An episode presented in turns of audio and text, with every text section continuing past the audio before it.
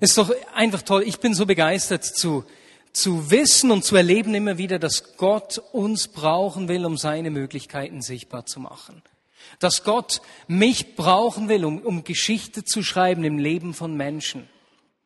Und dann gibt es äh, einfach so Situationen, wo, wo dieses Wissen, dass er mich brauchen will, mit, mit Herausforderungen, die mir im Alltag begegnen, kollabieren. Und wie Herausforderungen, die mir im Alltag begegnen, versuchen, dieses Wissen, dass er mich brauchen will, zu untergraben. Kennt ihr sowas auch? Ich kann mich erinnern, vor zwei Wochen hier im Gottesdienst hatte ich einen, äh, einen Gedanken. Und zwar sah ich in einem Innenbild eine Schaufel. Und ich empfand, dass, dass Gott bei, bei Menschen, die sich zur Vignette Bern zählen oder die den Podcast hören werden, wie vergangene Enttäuschungen ausgraben möchte. Dinge, die wir erlebt haben, die, die eine Notsituation, eine Herausforderung, die zur Enttäuschung geworden ist und wie in unserem Leben stehen geblieben ist. Sozusagen im Boden des Alltags vergraben sind. Und so möchte ich heute über den Umgang mit Enttäuschungen sprechen. Und ich denke, jeder von uns hat in seinem Leben schon solche Enttäuschungen, Herausforderungen, Nöte erlebt. Dinge, die dich so treffen, dass du an nichts mehr anderes denken kannst. Ich kann mich erinnern, ich bin jetzt seit fünf Jahren verheiratet, nee, eine andere Sache, genau. Im Mittagsgottesdienst haben wir Kinder eingesegnet, ne?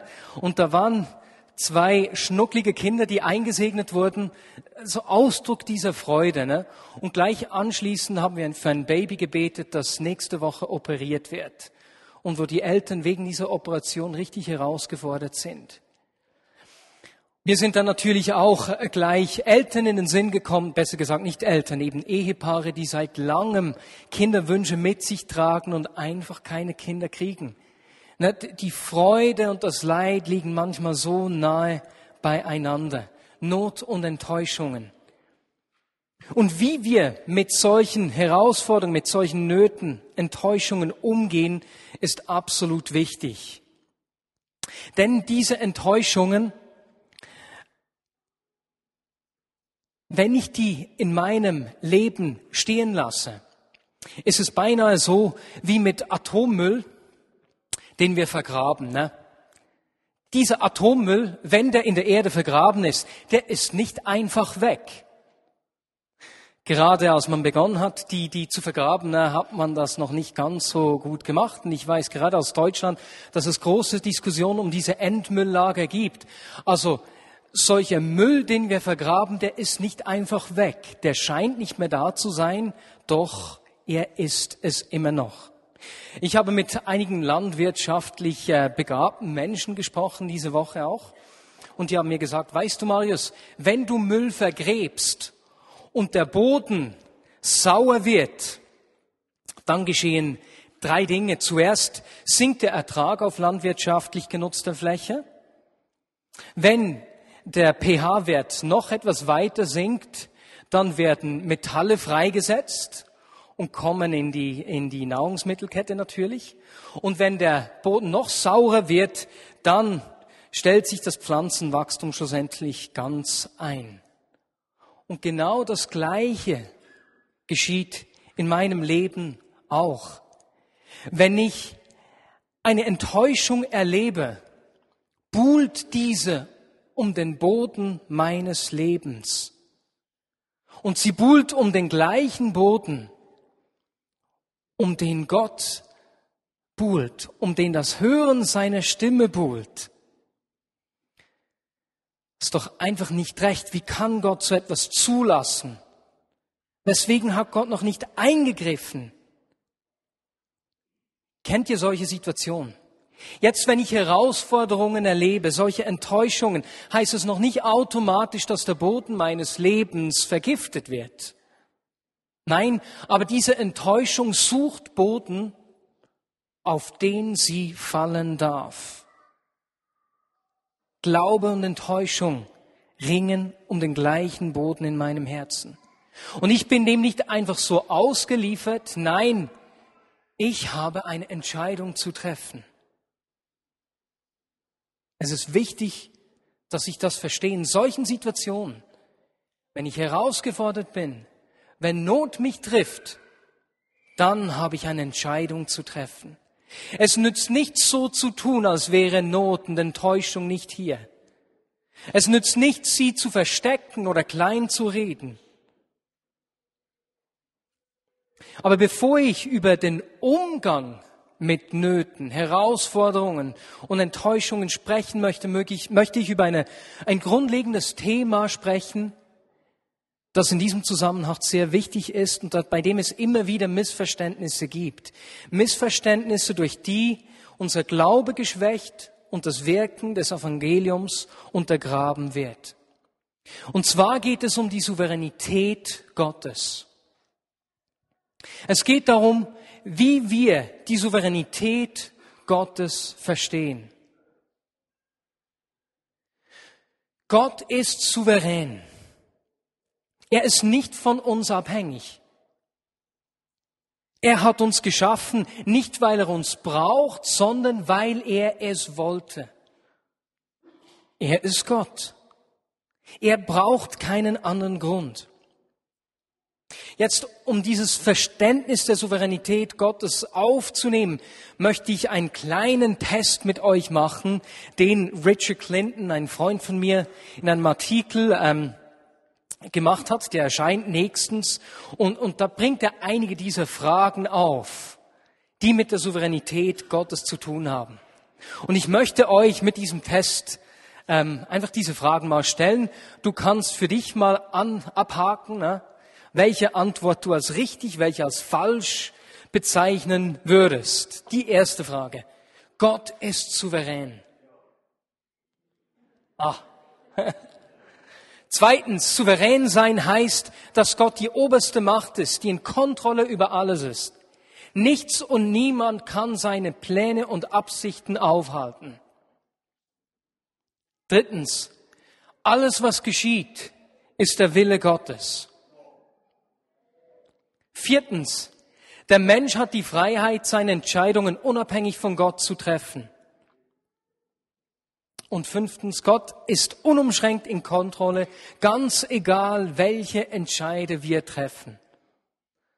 So habt ihr für euch die richtig falsch Fragen angestrichen? Super, dann könnt ihr gleich selbst prüfen und euch selbst eine Note geben. Nein, nein, wir machen das ohne Leute hier und heute. Ich mochte immer die Noten in der Schule. Das gab mir immer so einen Kick, ne, mich einzusetzen für etwas.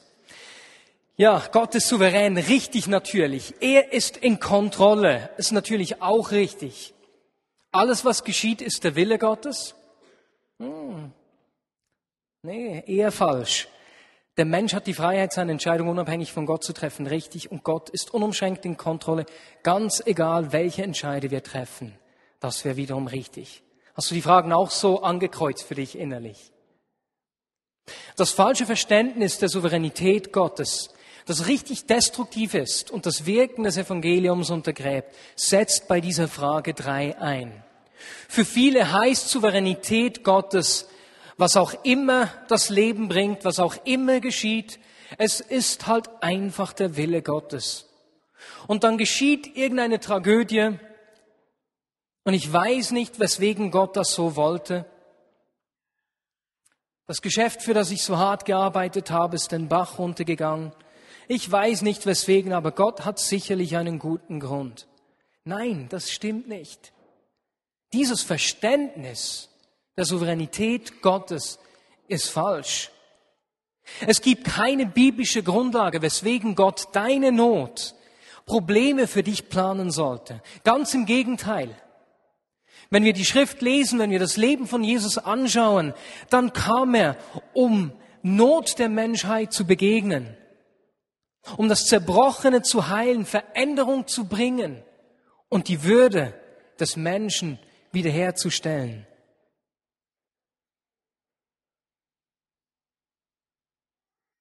Wenn die Souveränität Gottes heißen würde, dass alles, was geschieht, einfach Gottes Wille ist, ja, dann kann ich mich gerade so gut einfach ins Bett legen, Wein trinken, Fernseh schauen, Computergames spielen, es mir zu Hause gut gehen lassen und es ist ja eh der Wille Gottes, ne? Nein, Zu oft schauen wir Menschen Geschehnisse an, Notsituationen und sagen, es war halt einfach der Wille Gottes. Nein, nein, nicht alles, was um uns geschieht. Was uns geschieht, ist der Wille Gottes. Ja, aber dann magst du mich fragen, weswegen, weswegen geschehen diese Dinge in unserem Leben? Ich weiß es nicht. Ich weiß es nicht. Ich habe diese Woche von einem Bekannten von mir gehört. Dieser, dieser junge Mann, der ist in meinem Alter, Mitte 30. Seit seiner Geburt hört er auf einem Ohr nur 10 Prozent, auf dem anderen Ohr nur 20 Prozent. Und sein ganzes Leben lang haben sie für sein Gehör gebetet. Und weißt du was? Nichts geschehen. Und dieser gleiche Bekannte, ich weiß von mindestens vier Fällen, wo er in den letzten Jahren für Menschen gehört, äh, gebetet hat, die taub waren und die jetzt wieder hören. Vier Personen. Aber er hört noch nicht. Weswegen? Keine Ahnung. Ich denke, das ist die erste Herausforderung für uns. Wir müssen lernen, Fragen stehen zu lassen. Es gibt eine Geschichte im Neuen Testament, die uns da richtig gut hilft und eine richtig tiefgründige Lektion erteilt. Das ist die, die Geschichte von Johannes dem Täufer. Und wir lesen diese Geschichte in Matthäus 11.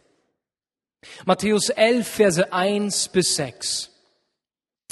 Als Jesus seinen zwölf Jüngern diese Anweisungen gegeben und seine Rede beendet hatte, zog er weiter um in den Städten Galiläas zu lehren und Gottes gute Botschaft zu verkünden. Johannes hört im Gefängnis vom Wirken Christi. Er schickte einige seiner Jünger zu ihm und ließ ihn fragen, bist du der, der kommen soll, oder müssen wir auf einen anderen warten? Jesus gab ihnen zur Antwort, geht zu Johannes und berichtet ihm, was ihr hört und seht. Blinde sehen, Lahme gehen, Aussätzige werden geheilt, Taube hören, Tote werden auferweckt und den Armen wird Gottes gute Botschaft verkündet. Und glücklich zu preisen ist, wer nicht an mir Anstoß nimmt. Johannes ist der größte Prophet des Alten Testamentes, wie wir äh, darauf hinlesen. Im weiteren Verlauf des Kapitel 11 äh, erklärt Jesus dies. Er bahnt den Weg für den Messias. Und dieser Johannes hatte ganz zu Anfang Jesus kommen sehen, hat ja Menschen getauft. Er sah Jesus kommen und als Jesus auf ihn zukommt, weiß er durch übernatürliche Offenbarung, das ist er, das ist der Retter. Und sagt Jesus, nein, nein, ich kann dich nicht taufen. Und als er dann Jesus doch tauft, öffnet sich der Himmel, Zeichen und Wunder, ne? etwas Übernatürliches geschieht und eine Taube kommt, besser gesagt, der Heilige Geist kommt wie eine Taube auf Jesus herab. Und dieser Johannes sitzt nun im Gefängnis. Seine Jünger kommen zu ihm und erzählen ihm, hör mal, der Mann, über den du prophezeit hast, der verbrillt Wunder. Dieses und jenes geschieht und das hat erzählt. Und Johannes der Täufer schickt seine Jünger zu Jesus, um ihn zu fragen, ob er derjenige sei, auf den sie warten. Da ist etwas, etwas komisch, ne? Da ist dieser Johannes, der bereits prophezeit hat, wer Jesus ist der aus Offenbarung gewusst hat, wer Jesus ist. Danach öffnete sich der Himmel und nun dies. Nun sitzt er im Gefängnis und ringt mit sich. Weswegen? Weil dieser Jesus, der diese Wunder vollbringt, im Lukas 4 seinen Dienst mit folgender Aussage begonnen hat. Der Geist des Herrn ruht auf mir, denn der Herr hat mich gesalbt. Er hat mich gesandt mit dem Auftrag, den Armen gute Botschaft zu bringen, den Gefangenen zu verkünden, dass sie frei sein sollen. Wo ist Johannes?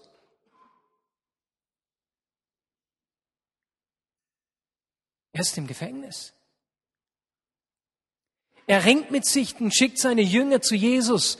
Und doch antwortet Jesus nur, sagt ihm, dass die Blinden sehen, die Lahmen gehen, die Tauben hören.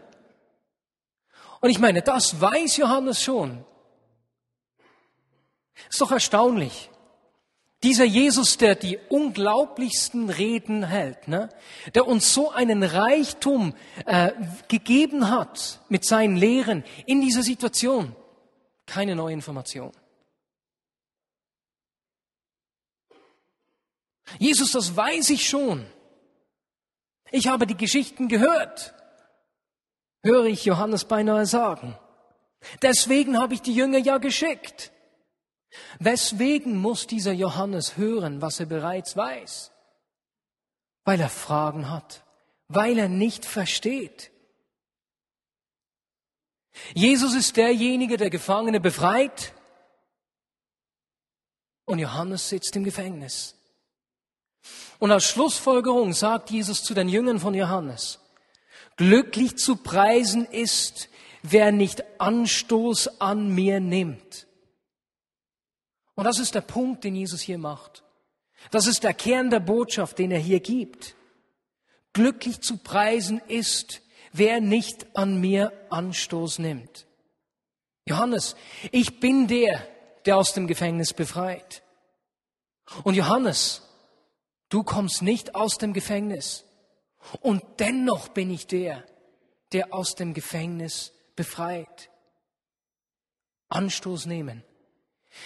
Das griechische Wort Skandalizo, von dem wir übrigens das Wort Skandal ableiten, ist ein Skandal, dass Johannes hier nicht aus dem Gefängnis kommt, ne? bedeutet so viel wie jemandem ein Stolperstein zu werden, etwas zu tun, was eine andere Person zu Fall bringt. So kam es vor, dass irgendwelche Flegel einen Stein nahmen und den Blinden in den Weg legten und wenn diese fielen über diese Steine, dann hämisch gelacht haben. Na, deswegen Stolperstein oder eben Skandalizo. Und Jesus sagt hier zu Johannes, besser gesagt zu seinen Jüngern, Johannes, lass dich nicht verunsichern, wenn du nicht verstehen kannst, wie ich derjenige sein kann, der Gefangenen Freiheit bringt und du bist und bleibst im Gefängnis.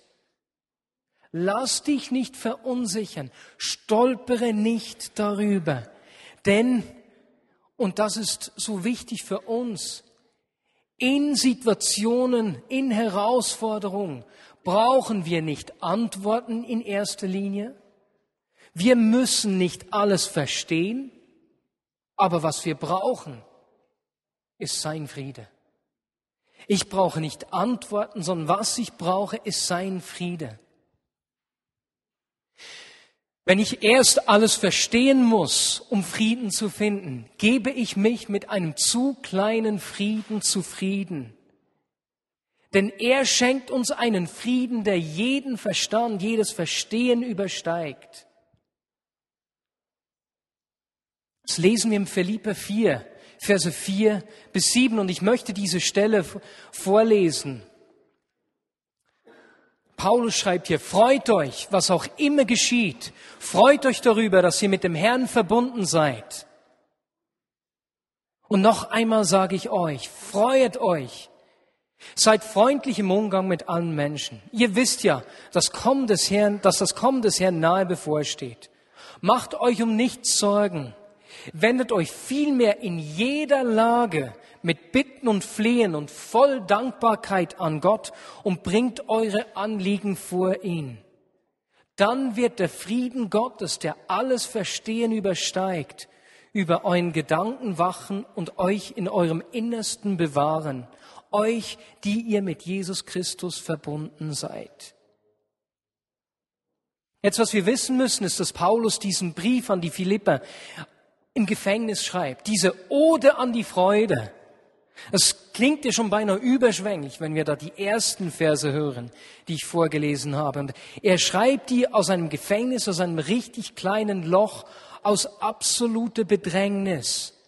Und so schreibt er dann auch im Vers 11, der danach folgt, ich habe gelernt, in jeder Lage zurechtzukommen und nicht von äußeren Umständen abhängig zu sein. Weswegen? Weil ich mit Christus verbunden bin. Und Nöte und Herausforderungen versuchen genau diese Verbundenheit anzugreifen. Diese Verbundenheit mit ihm ist die Basis für ein Leben aus göttlicher Perspektive. Meine Umstände bestimmen nicht über mein Leben. Schmerzen, Nöte, Herausforderungen bestimmen nicht über mich. Und wie gesagt, Enttäuschungen versuchen genau diese Verbundenheit anzugreifen und zu untergraben. Wie also gehe ich mit Nöten und Herausforderungen um? Paulus schreibt hier, wendet euch an ihn in jeder Lage. Kennst du Situationen, wo dir, wo dir etwas geschieht, sei es äh, eine Krankheit einer Person, die dir nahe steht, ein Todesfall, sei es, dass ein Partner dich verlässt, du die Arbeitsstelle verlierst, irgendwas an der Arbeit nicht gut läuft und du dir Sorgen machst und diese Gedanken kommen und kommen und kommen und die wollen einfach nicht weggehen. Es gibt dann, wenn mich sowas überfällt, gibt es Zeiten, da kann ich nicht mehr einschlafen und dann, dann liege ich wach im Bett und drehe und drehe und drehe. Wende dich an ihn. In diesen Situationen, geh in seine Gegenwart, lehrt uns hier der Paulus. Flieh in seine Nähe und schrei um Hilfe. Ich muss ihm nichts vormachen. Ich muss nicht geklärt und ohne Probleme kommen, sondern ehrlich, aufrichtig da, wo ich stehe. Durch und durch ehrlich. Und weswegen muss ich das, weswegen brauche ich das? Weil ich seine Perspektive brauche.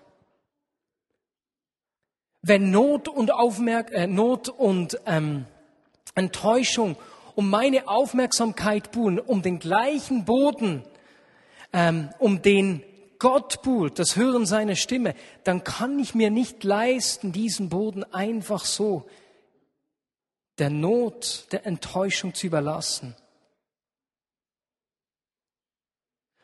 Weil wenn ich diesen Boden Not und Enttäuschung einfach so überlasse, wird dieses tiefe Wissen, dass Gott gut ist und es gut meint, mit mir angegriffen. Und mein Vertrauen in ihm. Und wenn du merkst,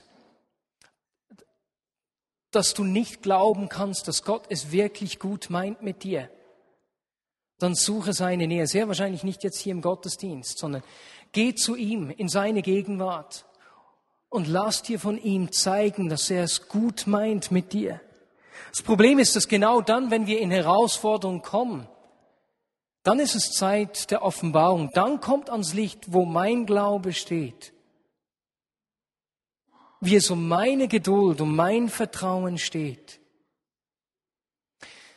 Zacharias, der Vater von Johannes, ihm begegnete ein Engel und er ähm, kündigte ihm die Geburt von Johannes an. Und Zacharias reagierte richtig unwirsch. Der Engel sagte ihm, dass Gott sein Gebet gehört habe. Und wörtlich heißt es eigentlich, dass, dass Gott das Gebet, das er nicht mehr länger beten würde, gehört sei. Gott hat das Gebet, das du nicht mehr länger betest, gehört. Zacharias und seine Frau waren uralt und kinderlos. Not, Enttäuschung, die stehen geblieben ist. Und wie war seine Reaktion? Ach ja? Und woher soll ich wissen, ob es wirklich so kommen wird? Ich meine, wir haben ja schließlich schon so viel gebetet. Unverarbeiteter Schmerz. Und dann erscheint ihm sogar ein Engel und dann so eine Reaktion.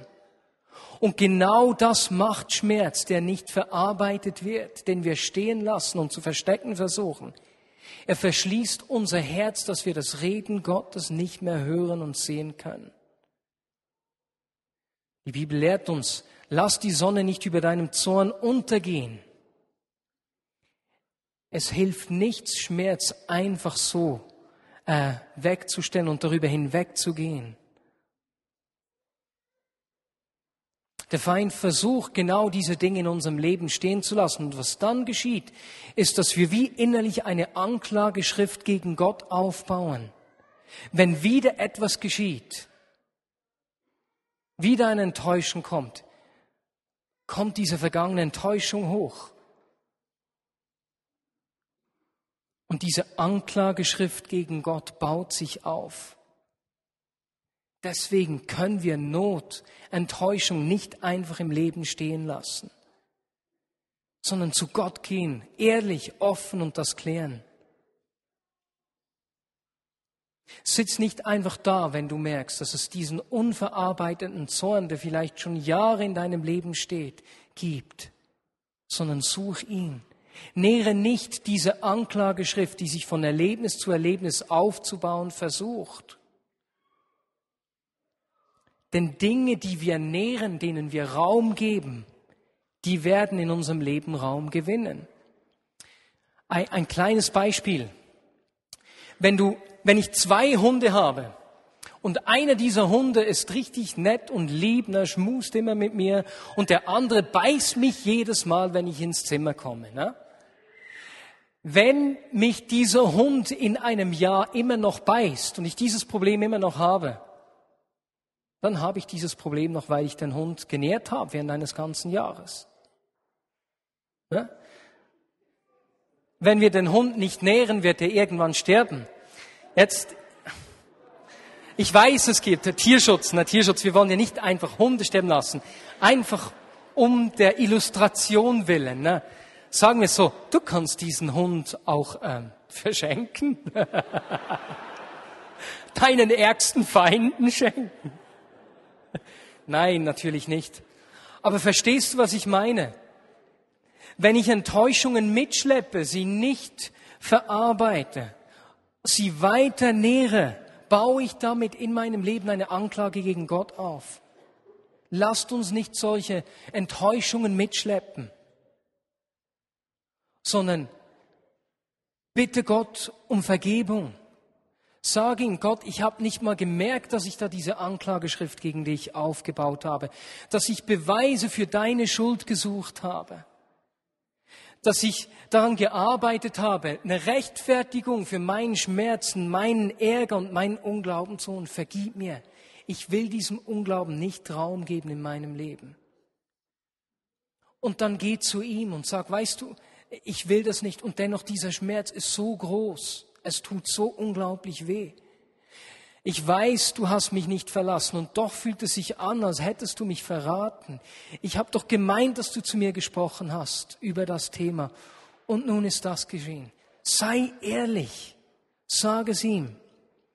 Und ich mache das so, wenn mich diese Gedanken überfallen, dann, dann suche ich seine Nähe. Oftmals ist es bei mir so, dass ich dann anbete, dass ich Anbetungslieder singe bis ich diesen Frieden finde, den Ort des Friedens.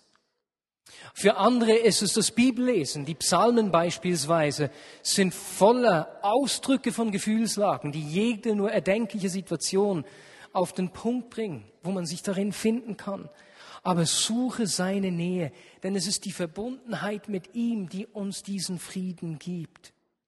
Und dann ist es bei mir so, dass ich diesen Frieden manchmal finde, ne, für zehn Minuten und dann überfallen mich diese Gedanken wieder und dann fliege ich nach zehn Minuten wieder zu ihm und ich bringe diesen Müll, all diese Nöte, diese Gedanken, diese Schmerzen.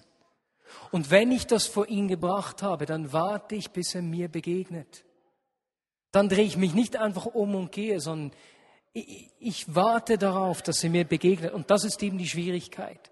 Und da braucht es manchmal mehrere Anläufe, das immer wieder hingehen zu ihm und immer wieder ehrlich sein, immer wieder seine Nähe suchen, immer wieder seinen Frieden suchen, bis ich Ruhe, die Ruhe und den Frieden über diese Situation gefunden habe. Ehrlich sein, den Schmerz zulassen, den Schmerz rauslassen. Und manchmal helfen uns da andere Menschen dabei.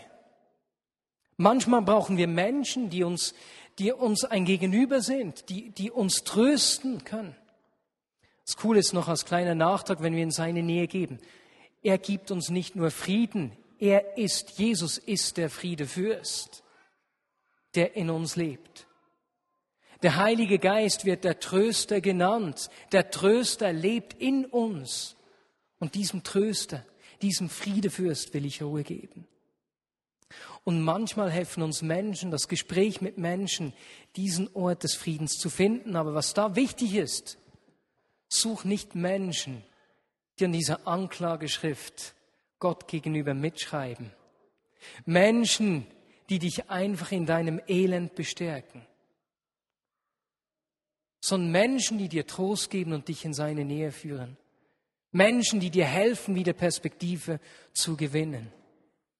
Und der letzte Punkt sehen wir bei, bei Paulus. Er schreibt, wendet euch vielmehr in jeder Lage mit Bitten und Flehen und voll Dankbarkeit an Gott. Voller Dankbarkeit schreibt er.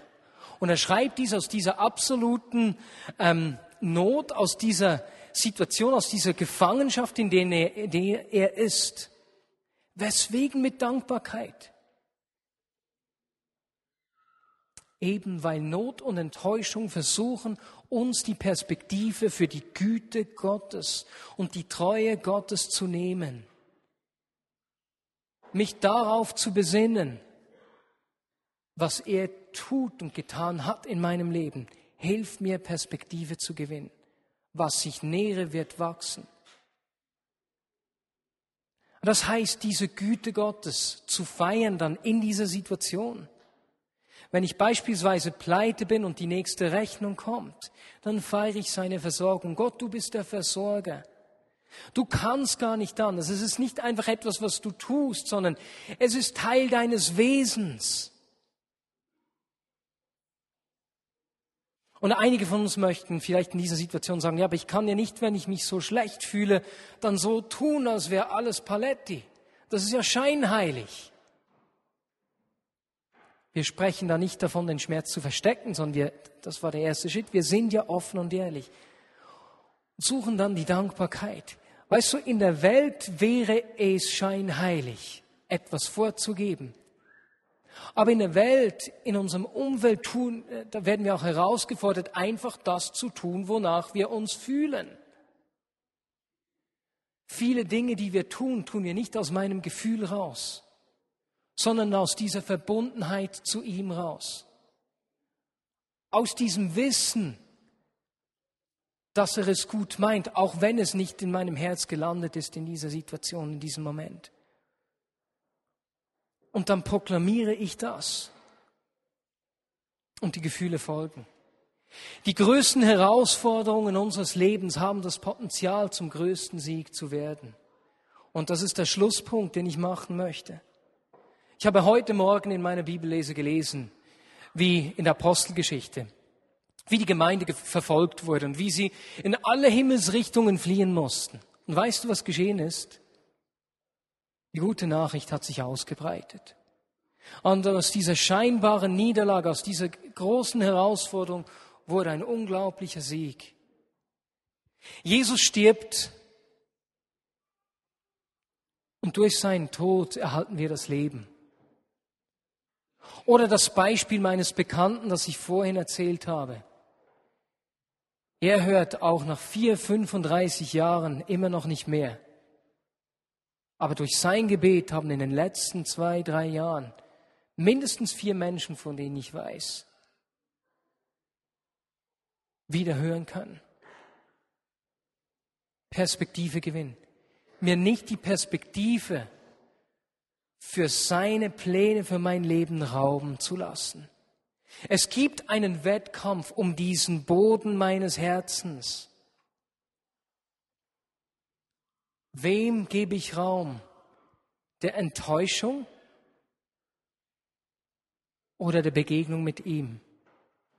Und wenn Jesus sagt, gesegnet ist, wer nicht Anstoß an mir nimmt, spricht er davon, dass ich diese gedanklichen Stolpersteine nicht umarme, die mich davon abhalten wollen, ihm zu vertrauen und seinen Frieden zu erleben. Denn sein Friede ist nicht davon abhängig, was ich verstehe. Macht das Sinn?